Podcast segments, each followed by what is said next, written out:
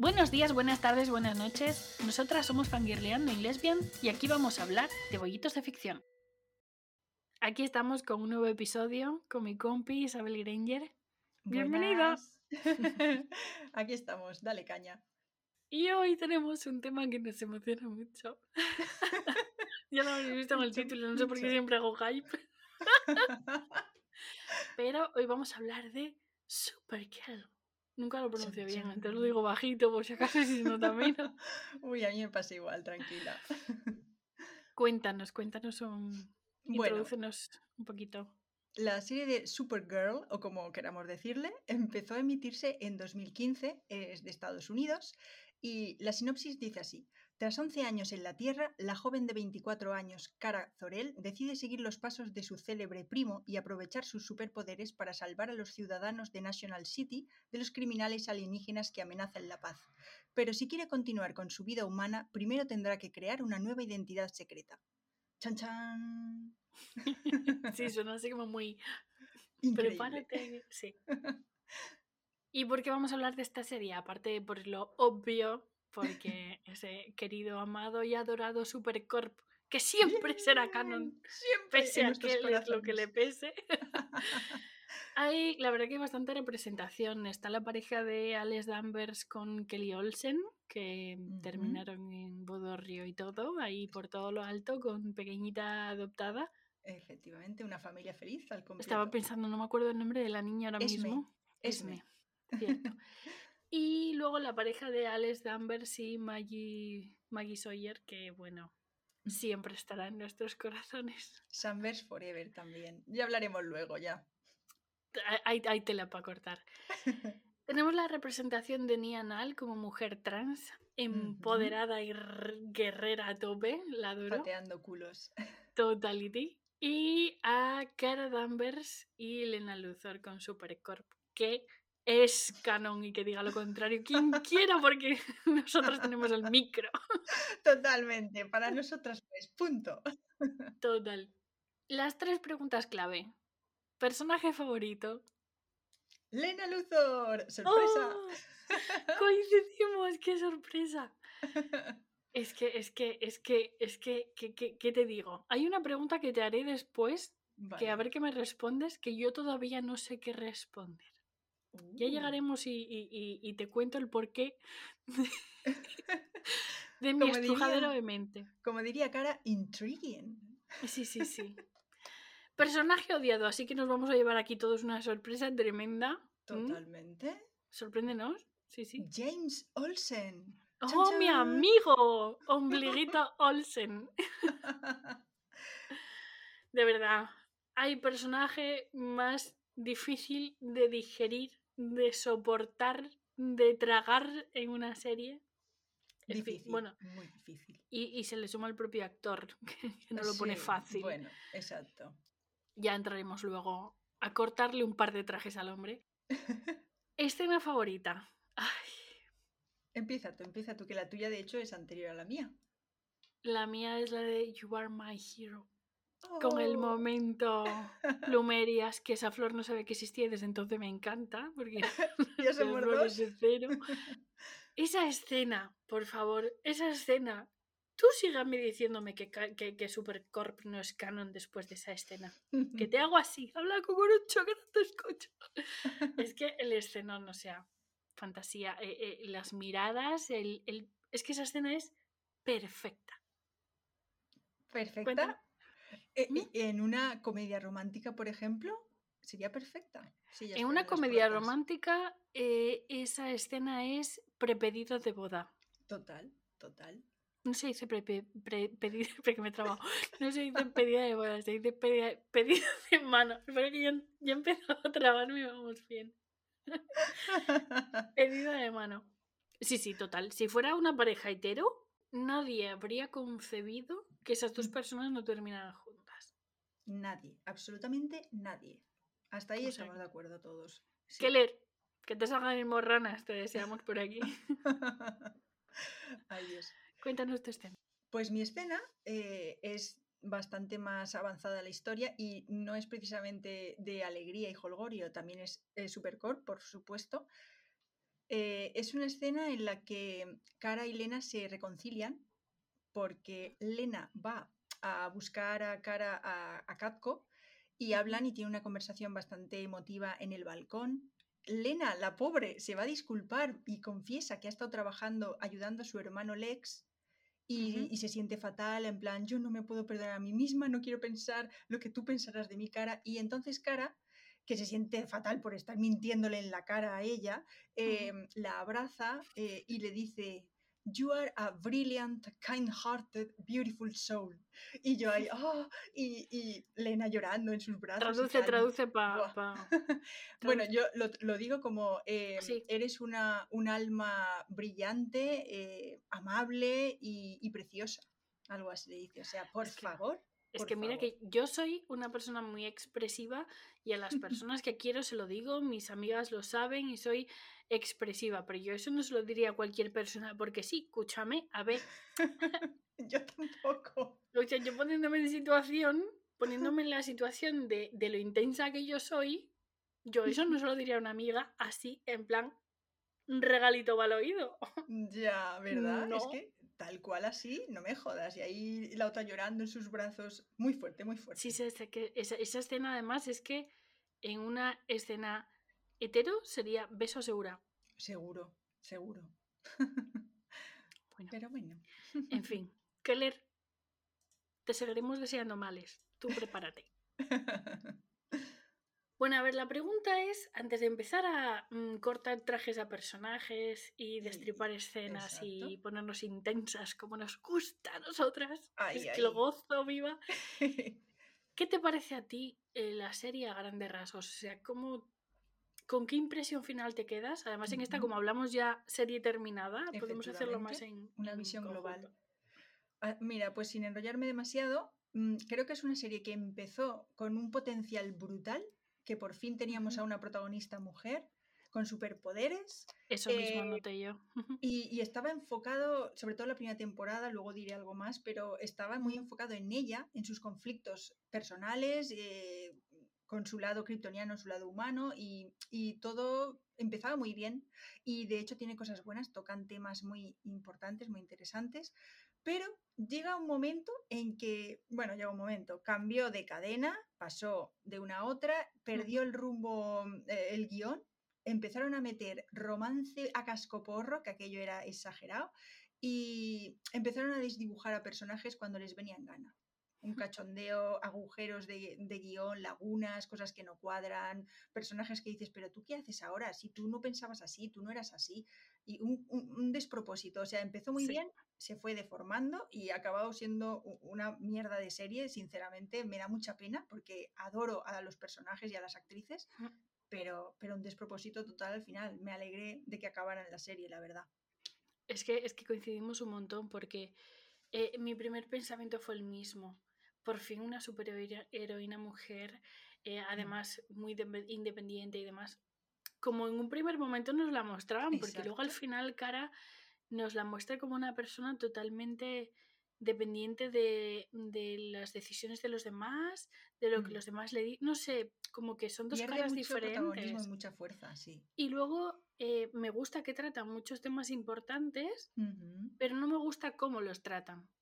Por ejemplo, el momento Kelly con el Black Lives Matter que sale de la nada Sí, un poco ahí. y se "Ala, convierte en su pega". cruzada, Sí. pero, pero como que luego ya comentaremos esto, pero eh, literalmente sale de la nada. Ella pasó de trabajar en una compañía totalmente elitista, como era la de la, espera que no me acuerdo ahora cómo se llamaba, Obsidian North. Obsidian North.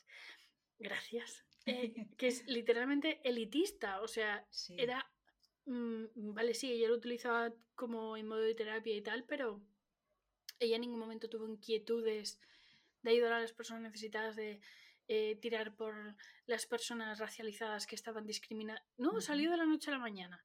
Sí. Y, por ejemplo, la trama trans con Nia, que me parece una fantasía que la hayan sacado, lo sacaron un capítulo, hasta luego Dios desapareció, cuando realmente es algo que debería haber seguido ahí en primera plana. No sé, es como que eh, siento que han tratado temas importantes de una manera que los han dejado segundo, como a medias, como sin desarrollar, en segundo plano, Y, así han perdido toda la fuerza. Sí, cuando les claro. venía bien por el contexto histórico de- del mundo real. Claro. No sé, en esa.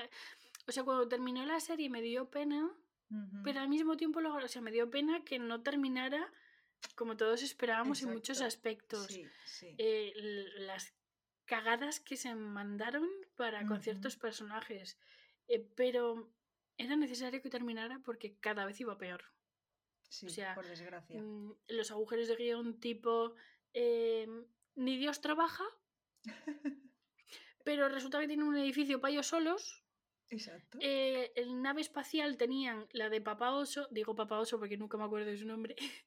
Ha- Hank, John- Han- John- Hank es que me lío. pero John Jones, el marciano. Papá, por eso al resumen Papá Papá, Oso, lo- lo- ya sabes, soy horrible con los nombres. Pues, la suya se la llevó su hermano. Pero de la noche a la mañana aparece una nave Ujú. que es una torre que se convierte en nave y que les da, tienen tecnología cascoporro, y resulta que la sí. única que tiene pasta es Lena, para poder permitirse vivir sin trabajar. Los demás, ¿de dónde lo sacan? ¿De dónde viven? ¿Cómo pagan el alquiler? ¿Cómo...? O sea, todos tienen poderes. Sí. De la noche a la mañana todos son su- los superamigos se convierten en superamigos con poderes. Todos. No sé, como, como que tengo la sensación de que quisieron convertirlo en un producto, cuando ya lo era, ojo, era un producto de muy, muy buena calidad y lo quisieron convertir en algo como muy...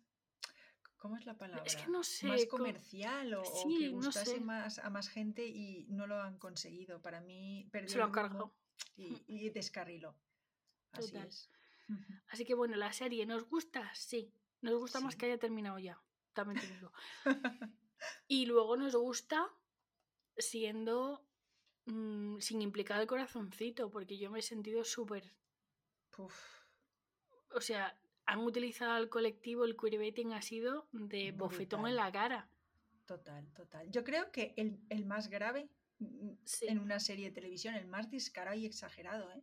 Para Te mí. digo una cosa, yo tenía un poco la esperanza de que, al igual que con Clexa, espera que mencionar Clexa duele siempre. Uf, Al igual que con Clexa, la muerte de Lexa provocó una marea que parece que en las últimas series se han olvidado de esa marea. No entraré en detalles porque mi cabreo es monumental, pero han provocado una marea que parecía que la muerte anunciada de la lesbiana que tenía que cumplirse en todas las series y en todas las películas frenó y empezó a respetarse al colectivo. Yo pensaba que a raíz de Supercorp, de principalmente cómo habían llevado el tema de Super, o sea, perdón, en Supergirl cómo había llevado el tema de Supercorp, yo pensaba que iba a ocurrir lo mismo y que el queerbaiting, el queerbaiting se le va a poner un poquito de freno. Me he llevado mucha decepción de ver cómo no ha servido de nada. Ya. Al final parece que no, no nos hacen tanto caso. Me ha dado muchísima pena porque yo tenía la esperanza, digo, bueno, se están riendo en nuestra puta cara, con perdón de la palabrota, pero es que no hay otra forma de decirlo. No. Pero por lo menos va a valer de algo. Y el ver que no, me ha dado mucha pena. La verdad es que sí. Pero bueno, mm, principalmente el gran fallo que tiene Supergirl es que se nota mucho que la escribieron por tramos. Uf, Tenemos una temporada más, a ver qué hacemos con esto. En lugar de pensarlo en una serie en conjunto, Exacto. La visión global no.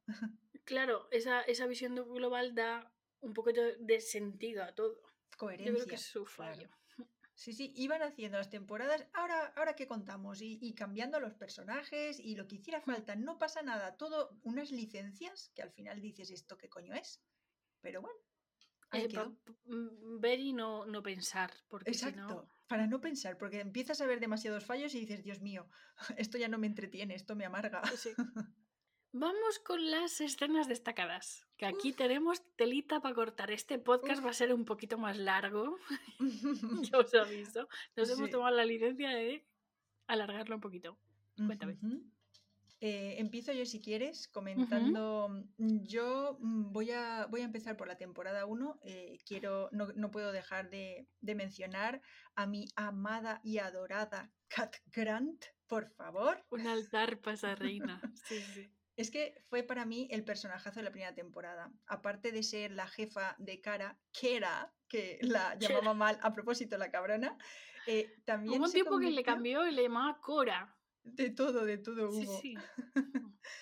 Pues eh, yo creo que no solo es mentora de Cara, sino incluso también de Supergirl, a la que de hecho bautiza. Porque ella decide llamarla Supergirl, de Superwoman nada, chica, chica, que ella también es una chica y es triunfadora y es maravillosa. Eso me encantó. Y tuvo un momentazo eh, en el balcón cuando pilla a Cara y le dice que se quítate las gafas, que yo sé que tú eres Supergirl. Buah, Qué eso, pensando, a la mierda, lo eh, sabe. Total, y te juro, lo confieso, no me escondo. Yo empecé a sipearlas cuando vi esa escena. Es lo que hay, todavía no había llegado Lena y yo mm, una parte de mí, sipeadora a tope, ahí estaba. Pero vamos, que como personaje maravillosa, siempre ahí dando el consejo adecuado y dando el punto, también metiendo humor con su forma de comportarse, le dio una magia especial a la primera temporada a ella. ¿eh? Total. Yo he de confesar una cosa. me muero, me muero. Cuando yo estaba haciendo, para ver la última temporada, yo me vi todo el tirón, porque hacía mucho que no pues estaba como muy desconectada de la serie, sabía que íbamos a hacer el podcast y me lo vi todo el tirón. Y hubo un, hubo un mensaje que yo envié a Isa diciendo, a mí me faltan escenas. no sé qué me pasa, que me faltan escenas. Ay, ay, ay, qué bueno. Y resulta que es que yo recordaba una escena en la que eh, Supergirl salvaba a Cat Grant y eh, había beso y bueno, en mi mente esa escena yo la tengo tan vívida que estaba convencida absolutamente de que esa escena existía y es porque era de un fanfic. Ay Dios. Y es que luego entraremos en el tema fanfic. Después de Swan Queen, yo creo que Supercorp ha sido lo que más he leído. Y al volver a verme la serie, me faltaba, yo tenía lagunas en la historia, porque en mi cabeza esas escenas existían realmente. Imagínate hasta qué punto las shipeo que en mi cabeza se besaron y todo.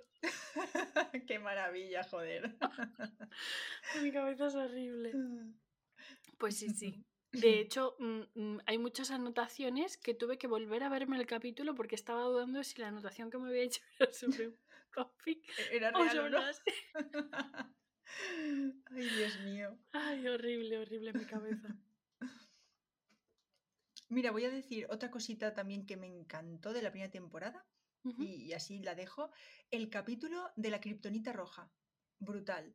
Ahí Melissa muestra un, eh, un, registro diferente, ya no es la divertida cara Danvers ni la heroica Supergirl, sino que se convierte en una cabrona, en una villana de narices. Mm, hace llorar a su hermana Alex, le dice cosas que en realidad tienen parte de verdad, pero se la dice de una forma muy cruel. A Cat Grant la arroja desde su balcón de Catco y la salva en el último segundo, claro, para demostrar ahí y tal. y la verdad es que me impresionó ese capítulo. Me quedé el resto de la serie las otras temporadas esperando que volvieran a, utilizar eso con Lena presente. yo, oh Dios mío, esto puede ser brutal. O que metieran otro tipo de kriptonita, la kriptonita rosa, que en los cómics existe, que convertía a Superman en gay. Pero tampoco tuvimos suerte y tampoco lo hicieron. Mira, yo sí que he leído mucho sobre la kriptonita rosa y que la kriptonita rosa siempre provocaba que pasaba algo, pasara algo entre, entre Supercorp, pero no sabía que volvía a Superman Gay, que yo es que no soy nada de cómics ahí, pues me, sí, en cero. Te lo digo ya, y no lo aprovecharon, ¿eh? Seis temporadas y no fueron capaces de hacerlo ni una vez. Es que realmente en todo momento quisieron tener al público eh, que iba por Supercorp pendiente, pero en ningún momento pensaron dar nada, de fanservice, ni siquiera hacer una mijita. Entonces, obviamente, no era una opción que barajaron la criptonita rosa. Triste, muy triste.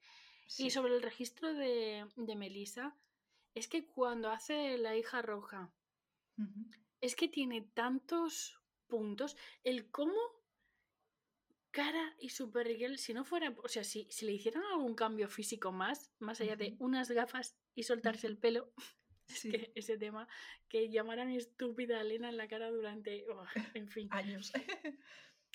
Eh, si hicieran algún cambio físico más que realmente despistara, sería muy difícil relacionarlas.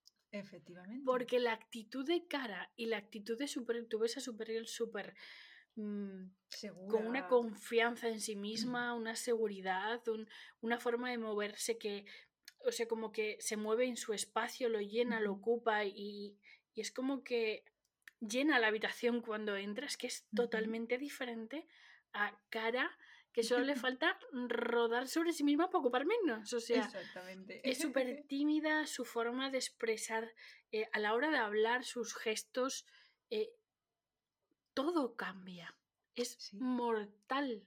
Me atrevo a comparar en ese sentido a, Bel- a Melissa con Tatiana Maslany en Orphan Black. La, ese, ese, esa capacidad camaleónica, o sea, Sí. Genial. chapó. Sí. Yo nunca la había visto interpretar porque no vi Glee, pero aquí la verdad es que me enamoró como actriz. Porque lo toca todos los palos y muy bien, la verdad. Fantástica. Yo soy más de Lena, las cosas como son. Sí, sí, yo también. Pero- Pero, a pero- Melissa lo que es de Melissa. Sí, ¿eh? sí. Por eso digo que a mí me tira más y porque Katie en sí me tira. Casi me Claro. Pero, pero Melissa, ostras, un par de olas se merece, sí, sí. En, en interpretación y luego también cómo ha tratado a los fans en todo momento. O sea, siempre Sí. es ah, como muy, muy alabable. Pues yo la primera anotación que tengo la tengo anotada tal cual. Muere Monel. Chan, chan. Que no tengo nada en contra de Monel como tal. Me explico. Ni contra Chris como actor, que lo hace estupendamente, ni contra Monel cuando vuelve, que es una persona. No voy a decir una persona nueva, simplemente es una persona. En la primera mm, parte que tenemos de, de Monel Sí. es asqueable. O sea, lo hace muy bien porque realmente está interpretando lo que se supone que es un daxamita. O sea, él está cumpliendo con su papel, pero, pero el papel en sí es asqueable.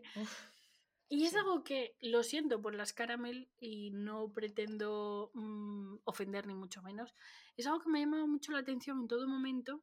Cómo Cara pudo fijarse en alguien como Monel cuando llegó en un primer momento, porque era todo lo contrario a ella. Exacto. Lo único que tenían en común eran los poderes y que venían de un planeta que ya no existía.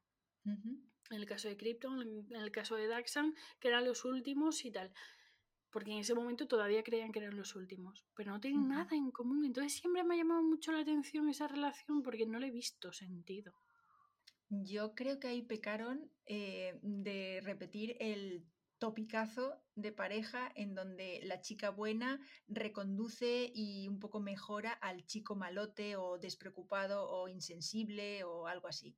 Para mí fue un poco el esquema de siempre, una vez más, y, y poco original, la verdad, porque es que no se entiende de normal que, que una chica como Cara efectivamente se fijara en él, porque cuando llega es un petardo. Es, que, no. es que ese, ese mm, topic tendría, o sea, tiene sentido cuando la chica es cautivada por algo del chico. Pero es que Cara Sí, odiaba todo de Monel. O sea, Sí. Ni siquiera en el topic tendría sentido. Es la parte que me choca y no acabo de comprender. Si me dices que se enamoran cuando él vuelve, Pues él es una aún- persona con dos dedos de frente y es distinta la cosa. Sí. Pero, pero cuando se va, o sea, cuando no, no, no le veo sentido a, a esa relación, no, no lo concibo. Es que si te, no sé si te acordarás, pero a mí también me chocó cómo lo llevaron, porque ni siquiera lo, lo hicieron bien. En toda la primera temporada, Cara está interesada en James Olsen, que tampoco lo quiero entender ni lo quiero dar vueltas, pero estuvo toda Mira, la temporada Mira, ¿eh? Mira. babeando. Y Hmm. luego llega en la segunda temporada, sale con él un día o así y le dicen, no, no, esto no funciona, lo siento. Lo, lo planta así de un día para otro y aparece Monel y enseguida ella está encantada. Después de que Es no le guste. Mm, Es muy raro. A ver cómo digo esto porque no quiero que se que, que expresarme incorrectamente. En todo momento han puesto a cara como la típica mujer lesbiana que no descubre que es lesbiana y que sus relaciones con hombres no tienen ningún sentido y que cuando descubre que es lesbiana ve el por qué. Y ahí me siento identificada. Quiero decir que dices, algo no, no funciona, no, no va, no... Y luego ya dices, bueno, claro, normal, ¿cómo iba? Eh, El hecho de que Win se interesa en ella y ella, aunque dice que no, ves como que tiene un momento de reflexión al respecto de por qué le gusto. Luego, que si con James Olsen, lo mismo, no sé qué ve en James, porque no tiene ni siquiera valores en común. Quiero decir, no es porque a mí me caiga mal, porque me cae mal. No, no es por... es que, es que realmente los personajes no tienen nada en común, no comparten ningún... No, no tiene sentido. Luego en el caso de Monel, volvemos a lo mismo. Mm, eh, es- so- eh, él es todo lo contrario a ella, en valores, en actitudes, en responsabilidades, en todo. Y sin embargo, luego sería para que Keller, bofetón, es que ya no se me ocurren más maldiciones que Charlie. Luego sería para que, si Keller no hubiera estado dando por saco, mm, se hubiera dado cuenta de su relación con Lena y hubiera abierto los ojos. O sea, realmente el arco dramático del personaje encaja perfectamente. Es que a huevo, a huevo. Todo encajaba. De ahí nuestro dolor. Total, absoluto. Pero vamos, que las relaciones que ha tenido, ninguna de ellas ha tenido sentido. No es No. solamente el cómo lo han desarrollado, es el cómo han surgido, es todo. Sí, sí, sí. La verdad es que peor imposible, oye, ni que lo hubieran hecho a propósito. Por joder. Es que ya, y mira que en la temporada 2 se cebaron, ¿eh? Llegaron a ver cuatro parejas. Se convirtió, es- fue una temporada un poco culebrón romanticón, ¿eh? Fue Cuatro, ahí estaban Maggie. Sawyer y Alex. Los caramel, los marcianos y Win con una chica alien. Es verdad. De todo. Fue una cosa que yo ya no sabía qué serie estaba viendo. Pero bueno, como nos dieron Sunburst, yo por ese lado me agarraba ahí y digo, ah, esto es bueno, esto es bueno. Le vamos a perdonar todo lo demás, se lo perdonamos. Exacto, exacto. No, pues a mí la relación de Gwyn con la chica Alien me gustó. Me fastidió la cosa de que ella fuera un poco cabrona y esas Ya, cosas. sí. Pero, pero me gustó el que representa. Porque si te das cuenta, eh, Papá Oso es marciano, va con un marciano. Es verdad. Em, Cara la ponen también con un extraterrestre. Sí. Eh, o sea, es como que en ningún momento mezclan y a mí me está dando un poco la sensación de, bueno, ¿y por qué no? Claro, sí es cierto, un poco más Entonces- interracial, interespecies. Claro, eh, esa relación me gustó por eso, pues digo, bueno, al fin muestran que, que existe la diferencia y la diversidad y esas cosas. Exactamente, eso estuvo bien. pues podemos hablar también un poco de, de Sanders, ya Sí. que lo hemos tocado un poco por encima. Eh, yo aluciné con el arco que hicieron de Alex, de Ujú. su salida de armario y su descubrimiento mm, como lesbiana, mm, gracias en parte también a conocer al personaje de Maggie Sawyer, que fue el esquema este de enemies to lovers, porque empiezan con un poquito Sí. de mal pie, empiezan ahí es con cierto. roces, pero luego empiezan a trabajar juntas, se van viendo de otra manera y bueno, Alex siente cosas, pero la otra no se fía porque es novatilla, entonces Alex se deprime mucho, lo típico, ¿no? Bollodrama. Y bueno, al final acaban juntas, todos lo sabemos. Me gusta mucho eh, la química brutal eh, a un nivel físico, sexual, es lo que Sí. hay, es lo que, lo que creo que vemos todos de esa pareja. Es increíble, ¿eh? Es que Eh, el cómo Floriana mira a... Nunca sé si se dice Kai o Chai, no sé cómo se Yo dice. digo ¿no? Kyler. Kyler, bueno. El cómo Floriana mira a Kyler, o sea, quizás eh, a la vuelta no lo noto tanto, pero Floriana, o sea, es que mm, mm, me mata, porque es que transmite todo Sí. mortal. A mí de ese arco me gustó que lo hicieron muy natural o lo sentí muy natural, Sí, sí, sí, sí. Muy, progresivo. muy realista también. Sí, eh, el, el que ellas comparten, el que Alex tiene el impulso de compartir con Maggie, no sabe por qué, y cuando se da cuenta, el- lo sentí muy natural. Normalmente las salidas del armario suelen ser bastante guionizadas en ese sentido, aunque me- Ujú. O sea, lógico que todas lo sean, me refiero a que me suenan muy artificiales. Sí. Y esta me gusta mucho por eso, porque me resultó muy natural. La verdad es que sí, ahí nos dieron una pareja que yo creo que la serie reflotó muchísimo con esta Sí. pareja y con la aparición de Lena Luthor, no nos engañemos. Lena Queen, maravillosa, magnífica Luther, sí. Bueno, yo no lo tengo por orden, pero tengo aquí la anotación de Nianal, mi querida y adorada Nianal, que aplaudí hasta que me dolieron las manos cuando apareció ese personaje. Hay un detalle que la primera vez que vi la serie no fui consciente. Fui Ah. consciente en la segunda vez que la vi y es que Resulta que en el planeta de Nia, solo algunas mujeres, no todas, tienen la capacidad de soñar el futuro. Y ella, siendo una mujer trans, lo tiene. Y ese aplauso en la cara a todas las TERF que dicen que una mujer trans, por ser trans, no es mujer, es que, es que, es que lo gocé de una manera. Ven y dime tú que una mujer trans no es mujer. ¡Pa! ¡Pa! Digo, mira, que le ha hecho algo bien. Al ¿Sí? final ha hecho algo bien. Ahí se lucieron, la verdad. La verdad que es algo que en, en la primera vez que vi eh, esa trama no, no me... No, no lo resalté, lo vi con naturalidad sin más. Quizás ahora también tengo un poquito más de información y estoy un poco más, no sé cómo decirlo, más sensibilizada o más... Sí, me siento más cercana a la información y no- tengo un poco menos de desconocimiento, no sé cómo lo definiría, pero ahora fui consciente y cuando fui consciente de eso dije, toma, ya, vuelve a por otra. Además, el capítulo que le dedicaron a Dreamer. con- Fantasía. Buah, a mí me encantó. Me supo a poco. Sí, sí, se quedó Porque como simplemente lo mencionaron un capítulo y chimpum. Ya, Y que solamente le ayudaron Win y Cara. Los demás, al No se respecto, nadie se pronunció, no sé. Entonces, en, esa- en ese sentido, me supo a poco y me supo como mal, mal llevado ya. porque faltó desarrollo Sí, y sí, profundizar. Pero el hecho de que lo trataran se me mucho. encantó. De hecho, es uno de mis capítulos favoritos. También míos, ¿eh? La Me verdad que sí. Eh, bueno, mm, hemos hablado de la parte bonita de Sunburst, pero también habrá que decir un poco lo bonito, entre comillas, que hicieron la ruptura. Ah, Porque, sí. vamos, llena de lógica. Estaban súper enamoradas, súper bien todo, y de repente, como siempre, porque les interesaba cargarse esa relación, no sé si por temas con la actriz, con Floriana, no, no termino yo de saberlo. Tengo entendido que tardaron mucho tiempo en avisarla de la renovación y ella tenía compromisos laborales, entonces no podía renovar no- por otra temporada. Ah, vaya, Tengo vaya. entendido, eh, tampoco fuente Claro. la del parque, ¿sabes?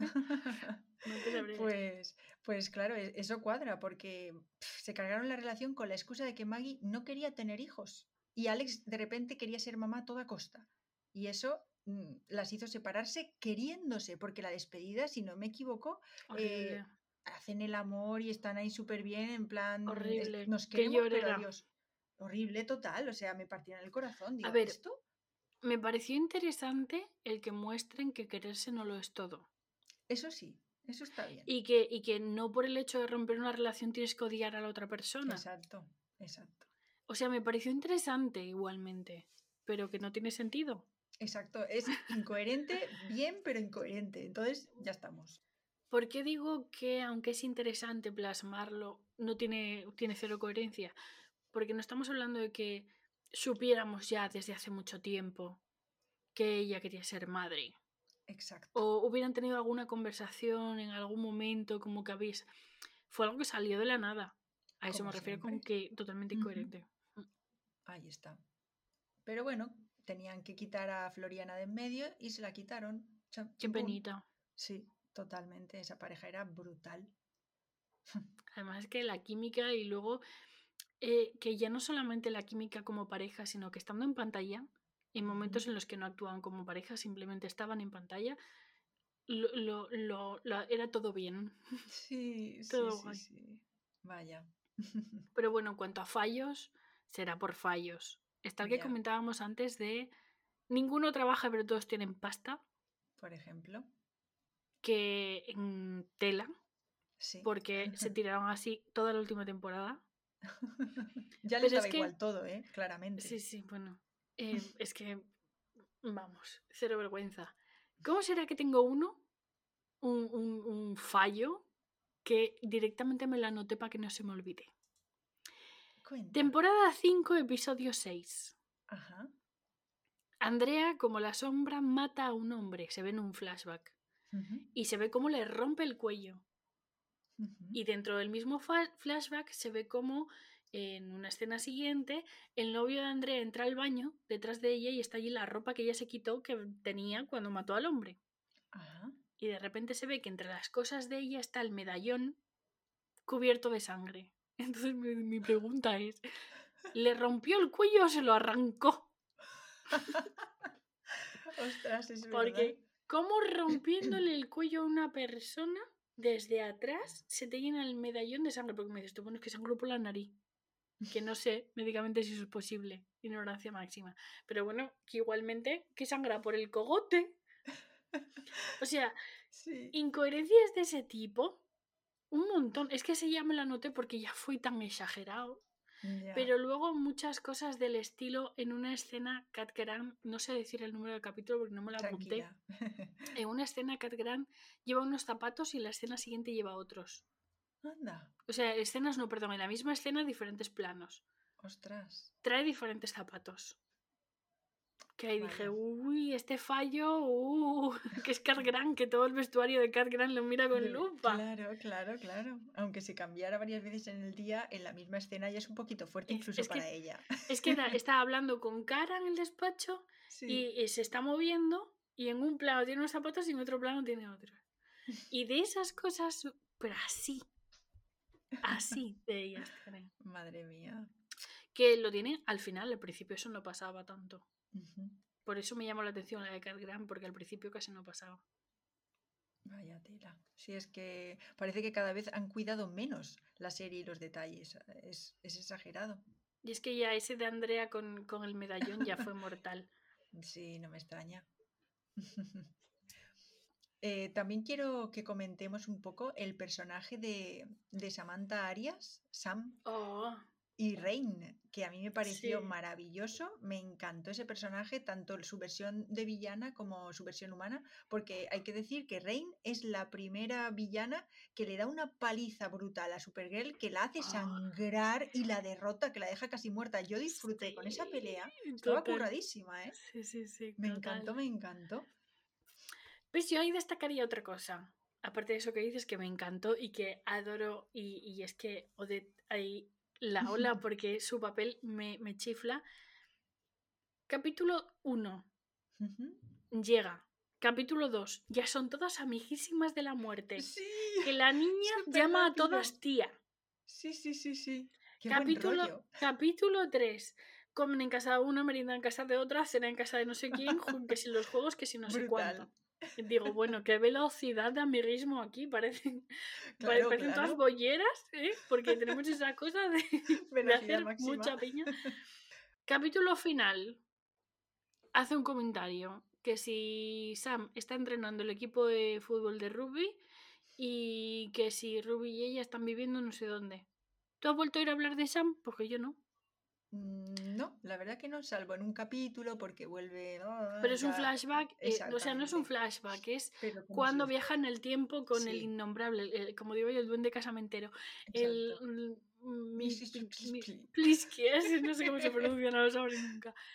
Pero Sí. es, es como que viaja al pasado y no, no, Claro. digamos, entre comillas, no cuenta.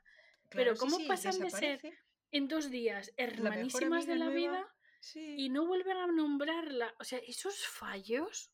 Sí, eso es muy heavy, es un absurdo, no tiene sentido. Es como Maswell Lord. Estamos hablando de que tiene absoluto control sobre todo. Que intentan acabar con él y se ven que se dan cabezazos contra la pared y que no hay narices.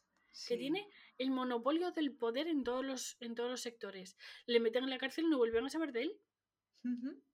Es no sería lógico que en algún momento se escapara, supieran algo, mandara a alguien. Claro, O sea, siento que en la serie han hecho en todo momento lo que el guion pedía.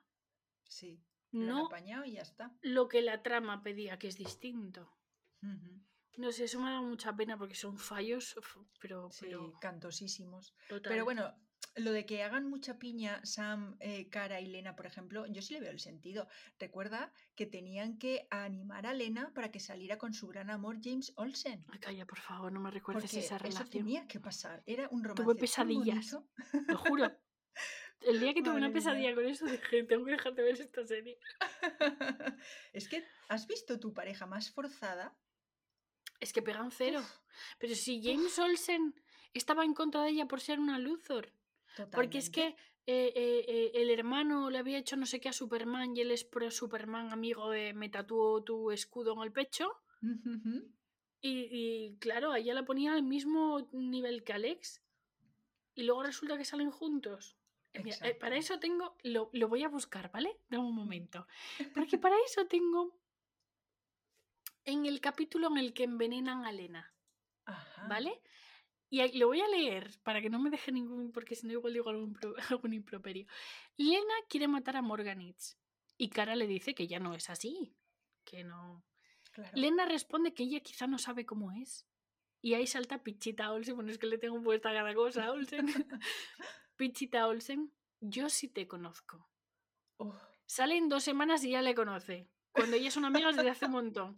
Y además, Cara siempre creyó en ella y él solo la cree desde que salen, porque con Metalo, Exacto. con Metalo, la turra que dio el puto Olsen con que Lena era la culpable, Exacto. que había que ir a por ella, que Mira, mira, mira. Es que personaje más incoherente, más insoportable y más absurdo. no hay. Es que es la mejor. Ay, Dios. Pues, pues, pues, pues, pues eso, la coherencia de esa relación. Yo, ¿sabes lo que creo? Que cuando en la segunda temporada metieron a Lena, que evidentemente iba a ser eh, para cuatro capítulos, luego Sí. moló tanto que la tuvieron que tener en plan ya, eh, ¿cómo se llama? Cuando son permanentes los personajes. En lugar de episódico, pues sería recurrente. recurrente, sí, o principal ya al final, pero em, yo creo que se les fue de las manos eh, la cantidad de fans que tenía Supercorp y en la tercera temporada las medio separaron, porque mm, Sí. yo me he dado cuenta de que al meter a Sam también como muy amiga de Lena y de Cara, Lena y Cara comparten muchas menos escenas solas. Ellas de Supercorp, había mucho menos. No me importaba mucho porque a Sam la adoro y se lo pasaba. Pero es que encima metieron la mierda esta con James Olsen para todavía separarlas más y remarcar que, que- que solo podían ser amigas. Y es como que, ¿qué coño os pasó esta temporada? Y es que aquí hay otra cosa que Uf. sumar y es otro punto más por el que yo odio ese personaje. Resulta que con todo el tema de que... eh, espera que me sale a decir Kate, no es Kate, Lena. eh, quiere ayudar a, a Sam. Tiene la kriptonita. Sí. Supergirl se enfada. Le pide a James que lo mire. También, hija, no Ostras. tenías otra persona a quien pedírselo, que tiene que ser a James. Claro Le pide a. James que lo mire y él accede. Luego llega hasta justo la puerta y no entra. Y le dice a Cara que ha mirado y no hay. Y luego va donde Elena y le dice que es que Supergirl le ha pedido que entre en su... Es que no sé la palabra. En su, en su laboratorio, En su. Y a ver si tiene... O sea, tú accediste. Tú también tienes culpa. Y si no, te paras donde Supergirl, te paras con ella y le dices, mira, no estoy de acuerdo con esto, no lo voy a hacer. Pero encima la mentiste y le dijiste que sí habías mirado y que no había kriptonita. Si no quieres participar, entiendo que está mal, yo tampoco estoy de acuerdo con lo que pidió Supergirl. Pero vas donde ella y se lo dices. No le pegas la puñalada diciéndoselo a Lena. Realmente la distancia que hay entre Lena y Supergirl y en consecuencia distancia con cara, ¿es culpa de él? Sí, sí. Ahí metió baza, pero a saco. Pero es que además hay un momento en el que tiene una conversación con cara y le dices que tú me lo pediste. Mm. Y ella le dice, con otras palabras no recuerdo, pero que podía haber dicho que no, pero que por qué se lo fue a decir a ella. Y él no, no, no es el diálogo que, hace, que dice, sino la actitud, que el gesto que hace. Solo le faltó decir porque puedo. Te lo juro. Es que no, no, no, no, y no quiero hacer una burrada. Es que, es que no, no hay por dónde coger al hombre. Entonces, claro, la distancia entre ellas, vale, sí, porque aparece Sam, pero mucha culpa la tiene él con ese trama. Ujú. La verdad es que sí. Por cierto, en esta tercera temporada, el crossover, eh, que fue mi favorito de todos los que ha habido, era el de Tierra X, el tema este del de la Tierra donde los nazis ganan la Segunda Guerra Sí. Mundial, se hacen con el poder. Em, ahí hay, hay temita interesante porque Alex asiste a la boda de, de Barry y de Iris Sí. y ahí pasa algo con una muchacha rubia.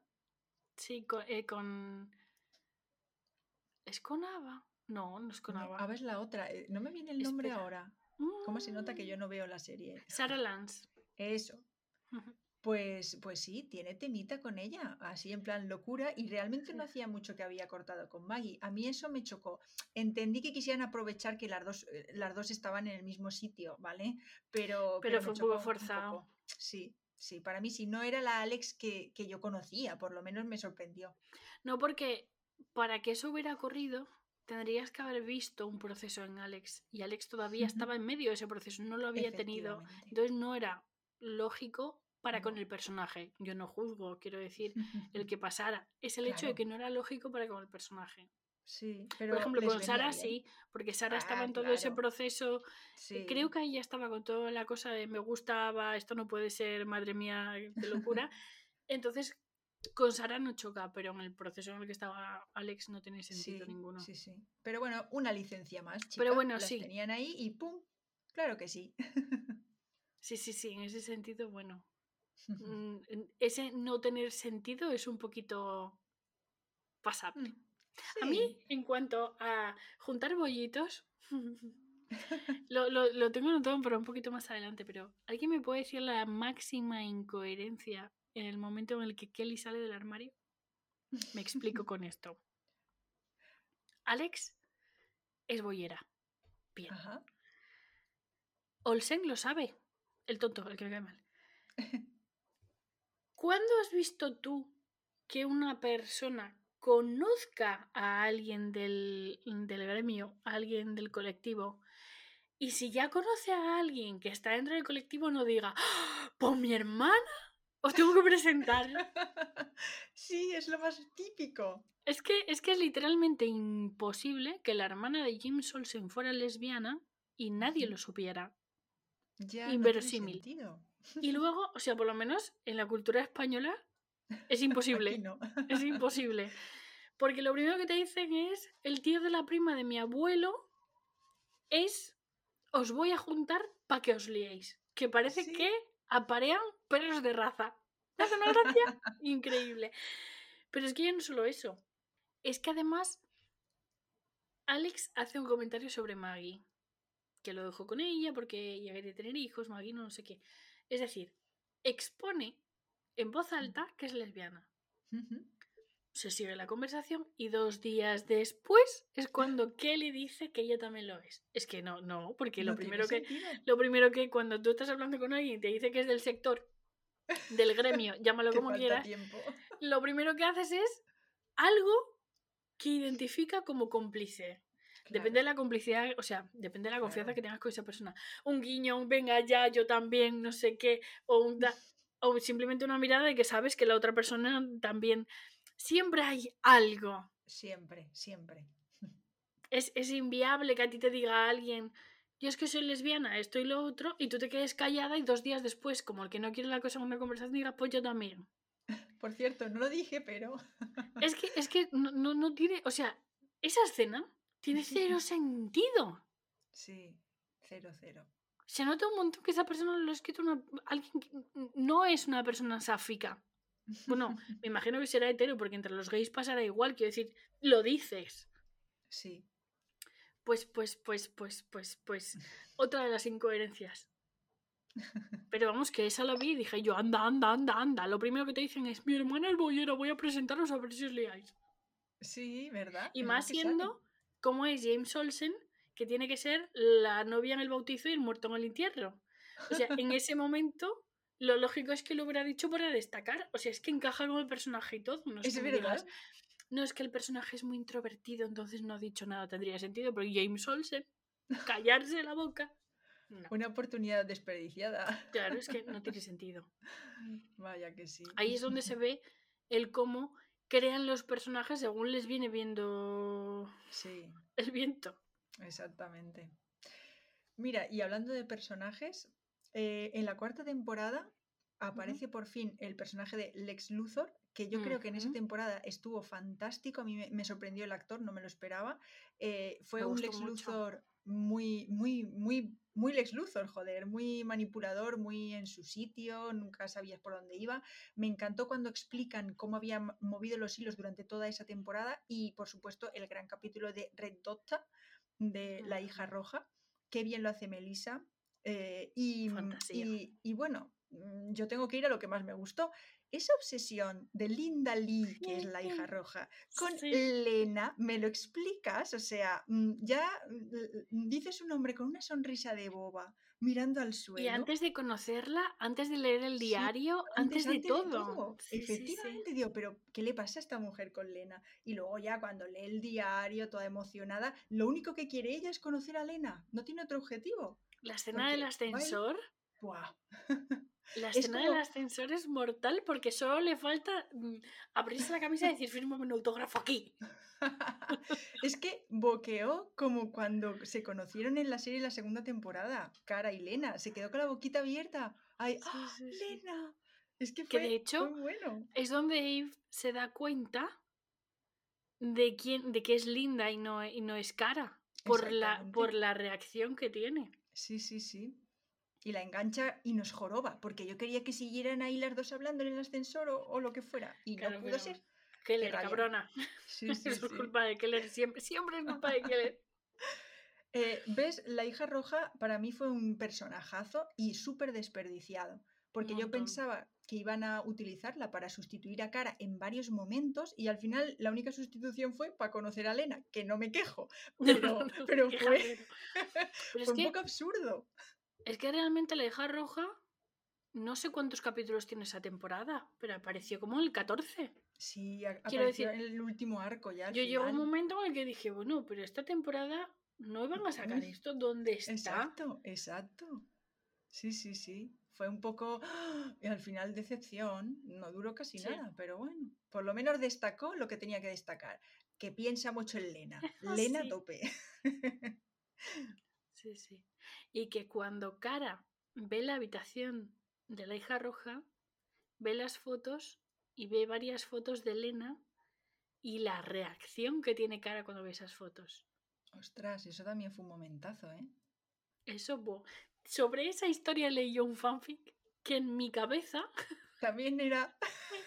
tuve que volver a, real. tuve que volver a esa- ahí fue cuando decidí volver a ver la serie porque digo, si no el podcast la voy a cagar muchísimo.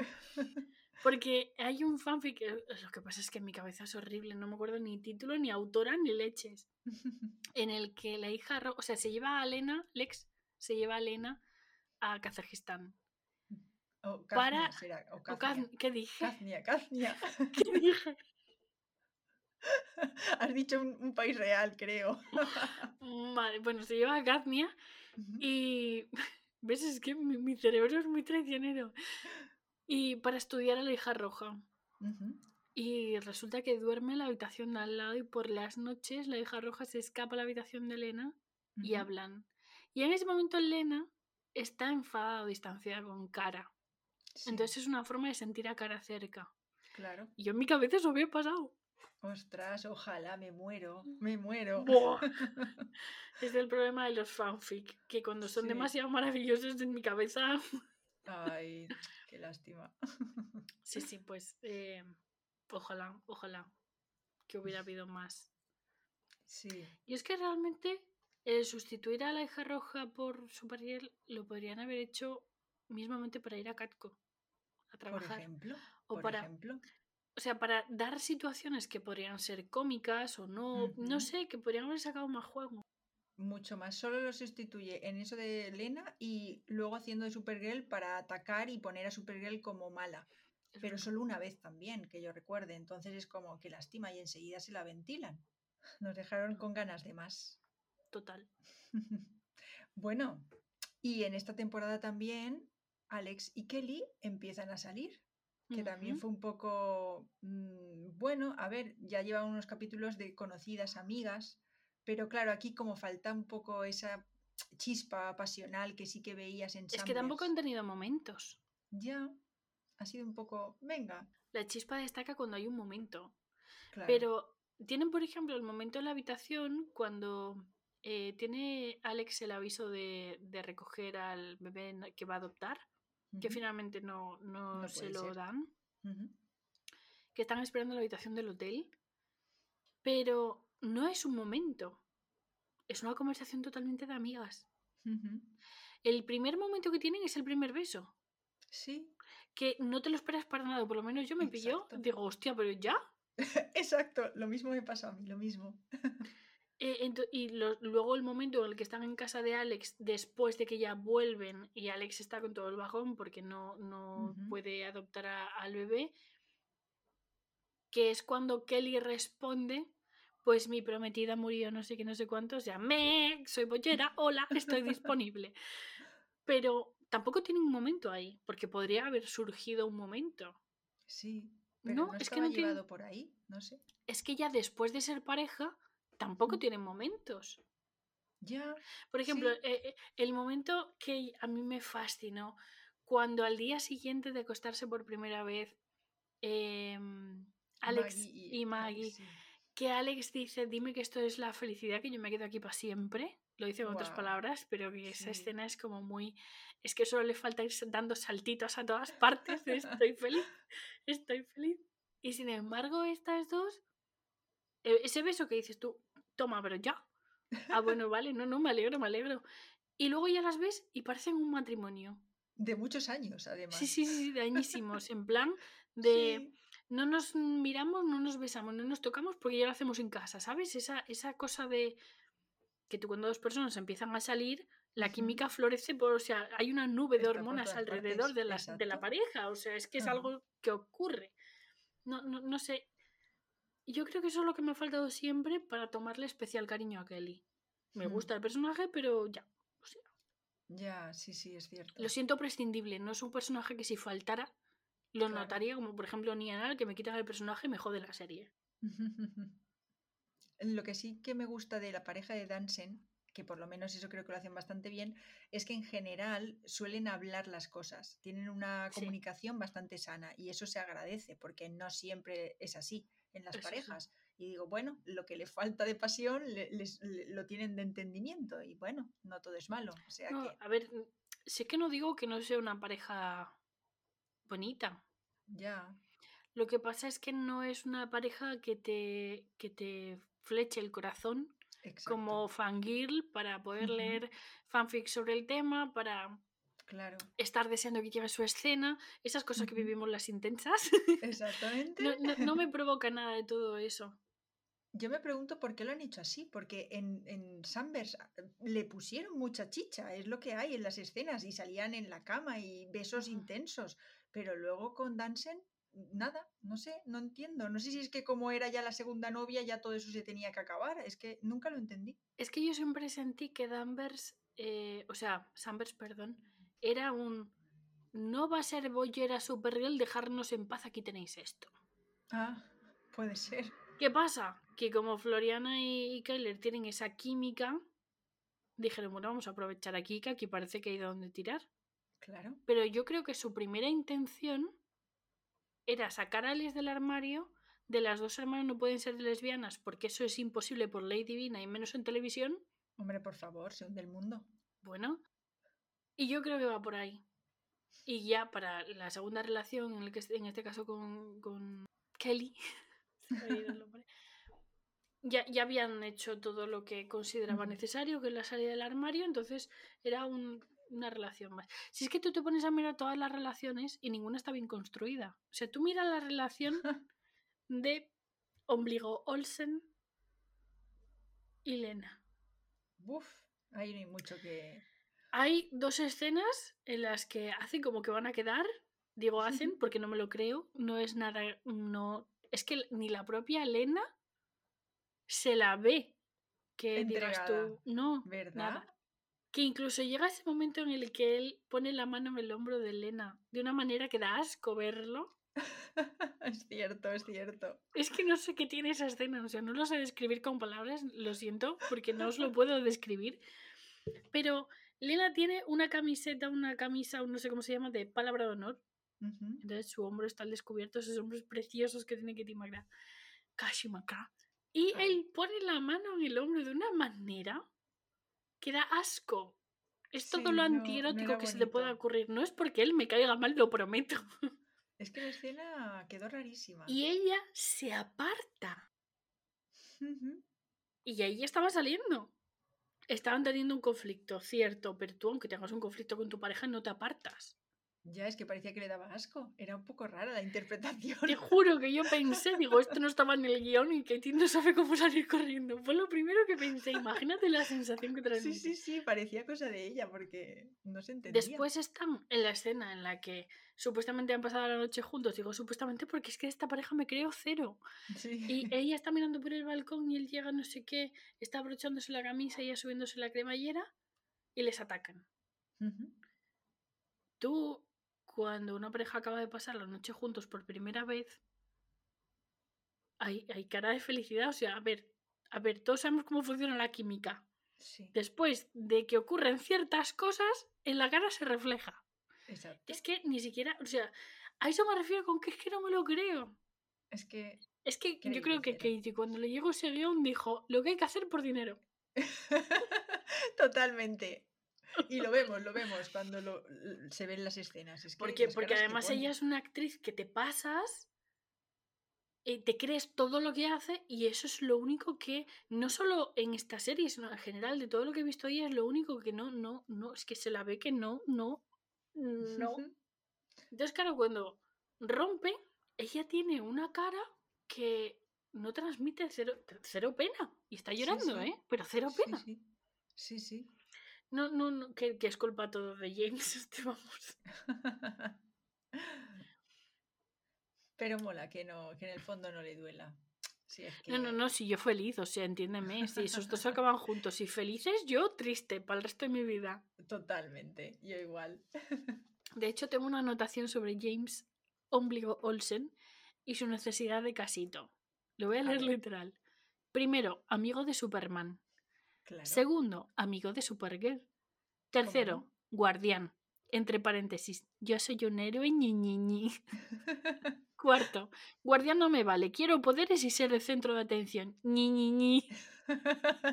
Cada vez un nivel más. es que mi, mi, mi tiña hacia este personaje es tal que incluso cuando me estoy haciendo la anotación me sale la rabia de... No lo puedo evitar. Claro, si es que a ver quién puede, madre mía. Bueno, al acabar la cuarta temporada, eh, que Lena mata a su propio hermano Alex porque ya ve que no hay otra solución para quitarlo de en medio. Eh, y Lex muere con las botas puestas diciéndole a Lena que le han, le han tomado el pelo todo el tiempo, que Cara es Supergirl. Y, y, eso también es el gran punto de inflexión para Lena, porque en la siguiente temporada nos la muestran como flirteando un poco con la oscuridad, haciéndola un poco así que mm, tomando decisiones un poquito heavy, que tampoco serían lógicas para la Lena que conocíamos. Eso de, querer controlar mentalmente a toda la humanidad por su bien, para que no se haga Pero es que realmente ella. Mm, es que es importante que lo, que lo que estaba haciendo era eso, pero lo que ella. Lo que ella quería era que la humanidad dejara de sufrir. Mm. No era controlar mentalmente. Ella lo que quería era simplemente anular el dolor porque estaba cansada de sufrir. Creo que es importante cuál es la visión de ella. Mm. Aunque realmente lo estuviera haciendo mediante control mental y eso no es muy recomendable, amigos, no lo hagan en casa. ella lo que lo que pretendía era hacer el bien. Creo que es importante. Lo que pasa es que aquí ya empieza a utilizar métodos que no están bien. Eso sí, eso sí. Y ahí es cuando mm, todos temíamos que igual la convertían en una villana y tal, pero bueno, en el fondo sabíamos que eso no iba a pasar. Pero, pero sí, ya vemos cómo aprovechan ese lado de ella. Pues yo te diré que no las tenía todas conmigo. Yo no vi la sexta temporada hasta que terminó. Porque dije, si vuelven mal a Elena, yo no lo veo. Sí, es que eh, teníamos un cierto miedo, ¿eh? No sabíamos qué iba a pasar porque la sexta temporada era así como muy... Aunque esto que te digo también empieza ya en la, quinta. Pero, pero bueno, sí, hacia el final con Lena no se sabía qué iba a pasar. Es que Lena, tú imagínate cómo se tuvo que sentir. Estamos hablando que la envenenan. Que eh, Cara, desde Katko, la lleva al Deo.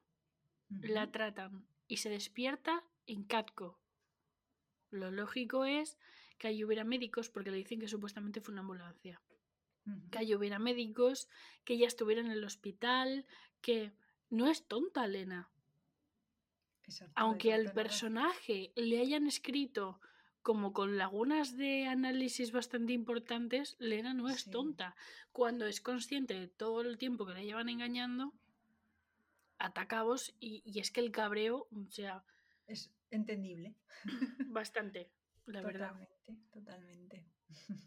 Las palizas que le da con las lentillas de obsidian son totalmente comprensibles. Sí, No la violencia, pero... pero a veces... Eh, en plan detallito, mm, en la quinta temporada a Supergirl le ponen un nuevo traje y a pantalones. Eso es Sí. como, uh, por fin han cambiado. Tengo que admitir que a mí el original, por cariño a los cómics y tal, pues siempre me va a gustar, ¿vale? Con la faldita, pero entiendo que un pantalón siempre será mucho mejor como uniforme de combate. Ahí creo que todos estamos de Es acuerdo. que, es que no puede ser lógico que todos los superhéroes lleven un traje que les protege y Supergirl lleve medias en las piernas, ¿sabes? ¿no? Es O sea, poco- aparte que, que producción no debía ganar para medias. Esto se ha dicho. A ver, el, el primer traje le tendremos cariño siempre porque es el traje.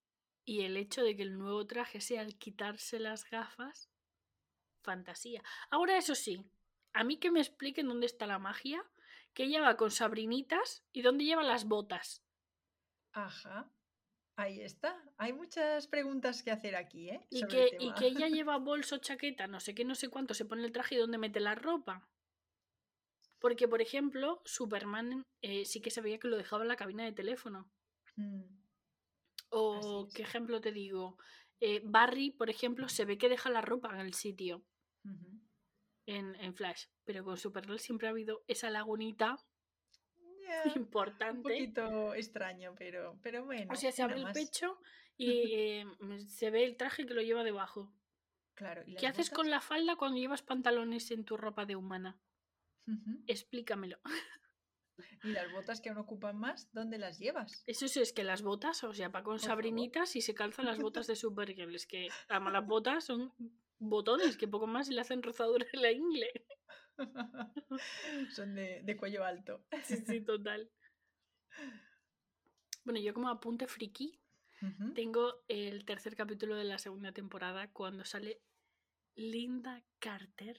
Oh, Por favor, es que la a muerte. Y el hecho de que sea extraterrestre en la serie fue como ¡Sí! Perfección. En el mismo capítulo en el que aparece ella, Cara apaga el fuego del traje girando sobre sí misma y yo ahí aplaudiendo. Oh. ¡Niño! Fue muy bueno, eso fue Sí, muy sí. guay. Me encanta, Fue me encanta, me encanta. Sí, sí, sí.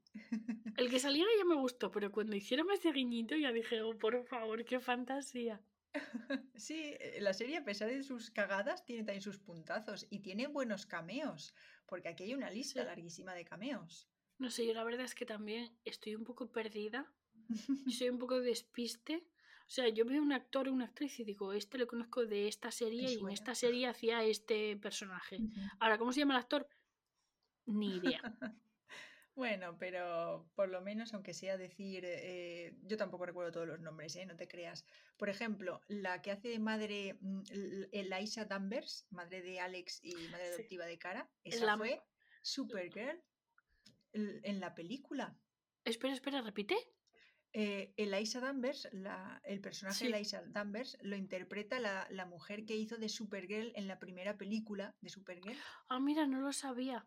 Yo es que Sí, pensé que sí, ibas a sí. hablar, la madre de Gwyn es la madre, o sea, Gwyn y Sheldon. Cooper son hermanos.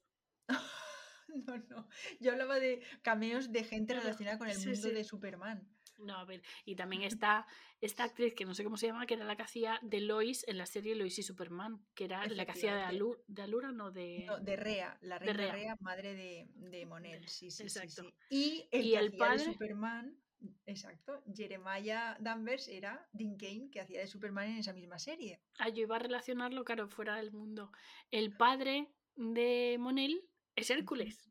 Efectivamente, también, ahí está. Sí, sí, sí, sí. O sea, yo nombres de Y- actores no sé, pero esa- según los veo digo Los chispa, chispa. personajes, claro que sí. Y la que hace de segunda Alura, ma- madre de Cara, es la. Lois Lane de Smallville. Ah, claro, es que Smallville no lo vi. vi. Yo sí, y, y eso también me hizo muchísima gracia. Eso Vamos, es que de todavía, de todavía ahí. Sí, Muy sí, o sea, es que había, había chichilla en ese sentido, sí. Mira, Sí. fíjate, ahora que lo dijiste, que empezamos a recordar, caigo, es cierto.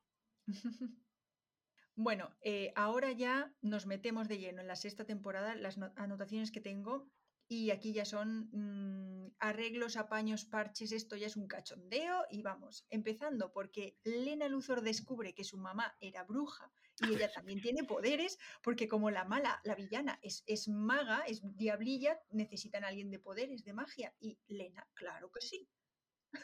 Si me dices que durante las primeras cinco temporadas Lena tiene momentos de tipo eh, mm, que le pasan cosas y no tienen Exacto. explicación, vale. Claro. Pero así, de la noche a de la la mañana, nada, Lena Luthor, que además ella con su afán científico, claro. cualquier mínima cosa lo habría investigado, nunca habría dejado pasar algo por alto que digas tú, bueno, es que le pasó pero no le dio importancia. No. No. Kelly, la guardiana, bueno, no sé cómo es el nombre de la superheroína que le plantan, lo mismo, o sea, Sí, de la nada también. A ver, que me parece fantástico, pero mm, fue metido a- con calzador, la verdad. es que, es que, por ejemplo, Elena, ¿qué necesidad de convertirla en bruja para que tenga poderes? Si su cerebro ya es un superpoder. Totalmente. Pero bueno, lo- hicieron claramente para que cuadrara con la villana de turno, con la princesa Nixley. Que, a ver, lo entiendo, pero es lo que dices tú, si no nos han ido dejando miguitas en las anteriores temporadas, es que queda muy mal. Es como metido a la toma, nos viene bien, lo colocamos, punto. Y es como, un, como una mm, despreocupación total en esta última temporada. Y la batalla final trae- traen a un montón de villanos de, de anteriores episodios y temporadas y los vencen enseguida. Que sí, que están reunidos todos los super amigos, aparece Monel, el guardián regresa como no, tenía que estar en todos Por los favor, eh, se juntan todos, sí, pero es que ganan tan fácilmente que hasta, hasta los villanos principales, Lex y Nixley, mm, se van a tomar por culo porque los fantasmas de la zona fantasma los atrapan porque eran los más asustados. Pero, ¿what? Me, me- me quedé, me quedé. Es que ahora estabas hablando y estaba visualizando y no encontraba la imagen. ¿Cómo va a estar Lex Luthor asustado? Aunque lo tenga mal, ¿qué? es que no, no tiene sentido. Es que es, mm, fue una resolución tan de Uf. apaño de guion Sí, sí, totalmente. y luego se ve esa escena en la que están todos en fila luchando Contra los enemigos que vienen de frente, en plan el bien y el mal. Es que están... Perdona, pero, pero cuando tú te estás dando de hostias, tú no eres capaz de mantener el sitio con la cruz en el suelo donde tienes que estar de pie. Quiero decir, para mantener la coreografía. Es que no es ni creíble, no, no. Ya. Yo qué sé, el que estén unos por aquí y otros por allá, aunque luego acaben todos juntos. No sé, no tiene sentido. Sí, no, la verdad es que en plan, la, la parte de acción a mí me decepcionó mucho cómo terminó y cómo lo resolvieron todo. Eso me Bueno, y la nave, yo sé, sé que lo dije antes, pero es que eso me fascinó. La nave que se sacaron de la manga, que la torre se convierte en una nave. hombre, porque viene bien, punto, ya está. Pero ¿quién coño paga eso? ¿De dónde se lo sacan? De, ¿sabes? No, o sea, cero coherencia. Ya, sí, sí, sí, es que no, Tienen no una, una, una nave y no la utilizan. Solo para eso. Porque ahí les viene bien. Es que es horrible. Es que es horrible. Ay, yo lo que más me gustó del final, eh, la boda de Ansen me gustó porque la vi bonita y también me hizo gracia mm, ver de celebración a, a personajes que llevaban tiempo sin aparecer en la serie, ¿vale? Eh, y aunque no tenga Dansen la magia y química que tenía Alex con Maggie, mm, me pareció una bu- bonita resolución, adoptando a la pequeña Esme y todo, y, y fue una bonita representación al Sí, a final. ver. mm, Me, me resultó un poco forzado lo de la opción de la Peque. Sí, otra cosa que encajaba porque venía bien. O sea, si hubiera sido otra temporada más y lo hubieran hecho en la siguiente temporada tendría sentido, pero me estás diciendo que en 24 horas te permiten adoptar una niña, que son 24 horas de reloj, venga, no me jodas que eres. Bueno, a lo es que- mejor, como es alguien, la colocan más rápido y no se lo miran tanto. entonces, es que ya no sé qué pensar, chica, para es que- justificarlo. Es que ni siquiera dijeron, es que pasaron 15 días, o, ¿sabes? Yo que sé, Ya, invéntate sí, un sí, sí. tiempo que Claro. sigue siendo ilógico, pero yo que sé, pero Pero menos. 24 horas.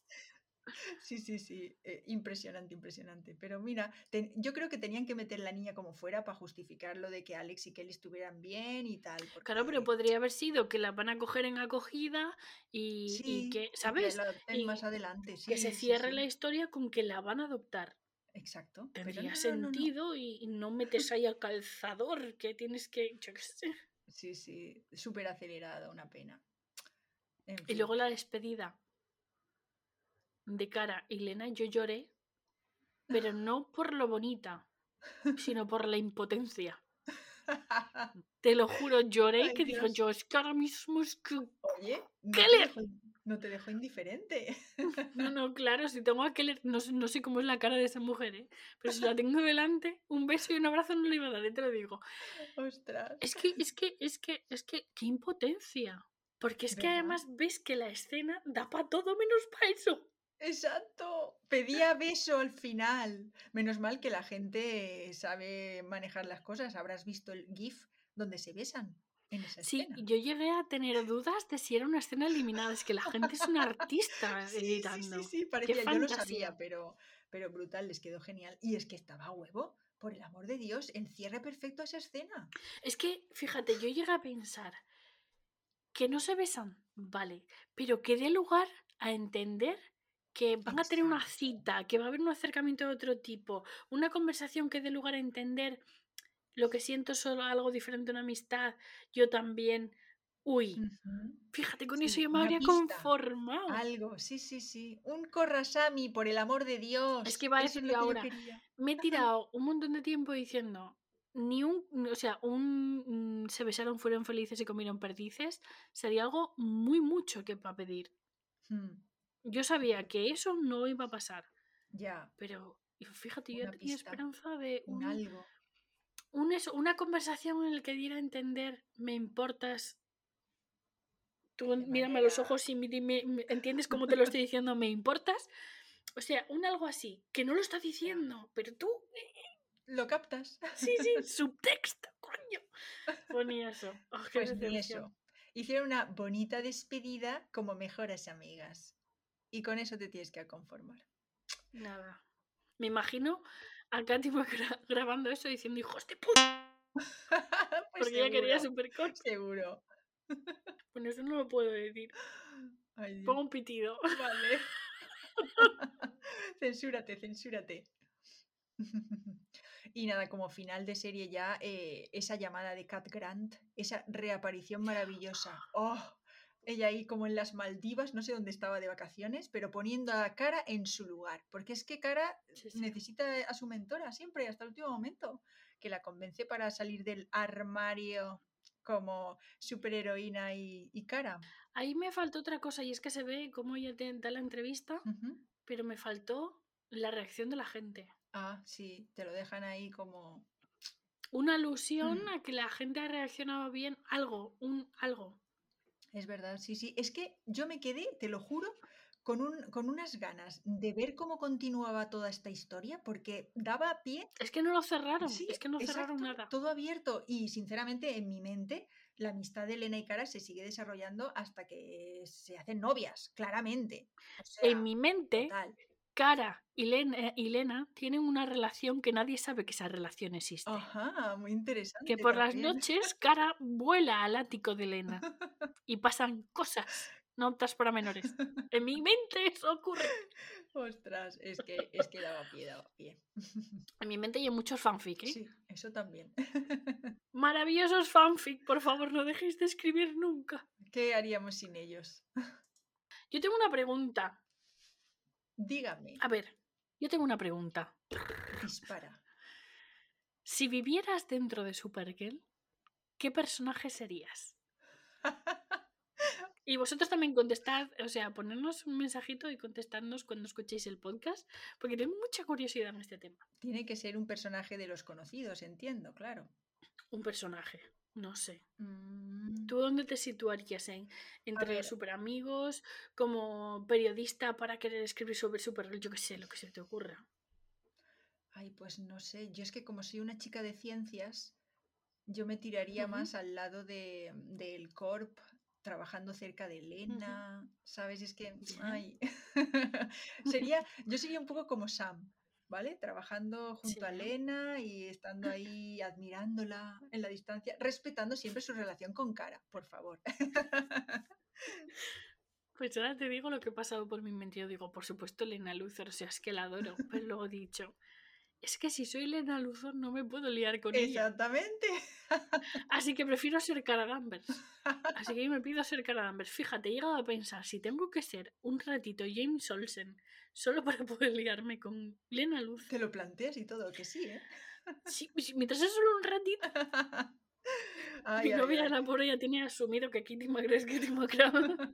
es que la Kashi McGrath acaba con nuestros principios y oh. todo lo que haga falta. Totalmente. Ahora, otra pregunta ya, la última. Si fueras un super amigo, ¿qué poder elegirías? Teniendo en cuenta que cada cual elige lo que le da la gana. ¿Cuál elegirías tú? Pues yo creo que volar, ¿eh? Volar siempre me ha llamado mucho la atención. Muchas veces he soñado que volaba y, eso, no sé, es, es una cualidad que me encantaría, sí. Me gusta. Además, te permitiría viajar de un sitio a otro rápidamente, sobre todo para las áficas con relaciones a distancia, que todas tenemos experiencia amplia. Bufetón en la cara mayor.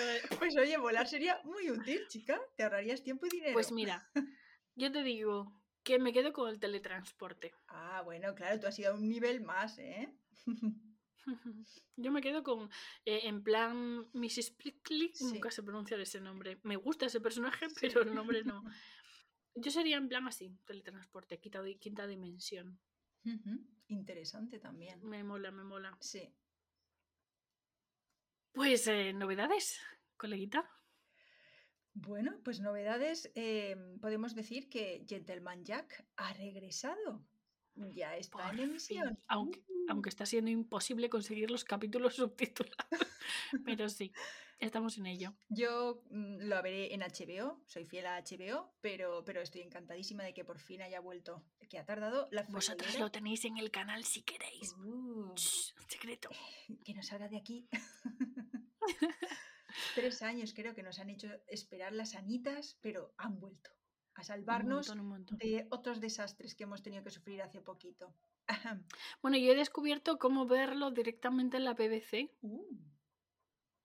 Así que el próximo capítulo lo veré por ahí. Mírala, ella no, le gusta retrasarse ni un segundo, ¿eh? Mis amiguitos Jupian me han enseñado el truco para poder ver el capítulo de turco. Pues nada, hasta aquí el capítulo de hoy. Que sepáis que ahora cambiará la dinámica Seguiremos con nuestro capítulo mensual, eh, que se emite el 4 de cada mes. Y ahora además tendremos a mediados de mes, el 18, un especial. Pero veis que no hemos tocado casi Supercore. Y eso es porque el día 18 tendréis un especial en el que nos explayaremos a gusto hablando sobre Supercorp y sobre fanfics y sobre el mundo bollito lesbiano. para resarcirnos de este dolor inmenso que tenemos. Total. Bueno, bollitos sexys, hasta aquí el episodio de hoy. Nos vemos el próximo mes. Portaos mal.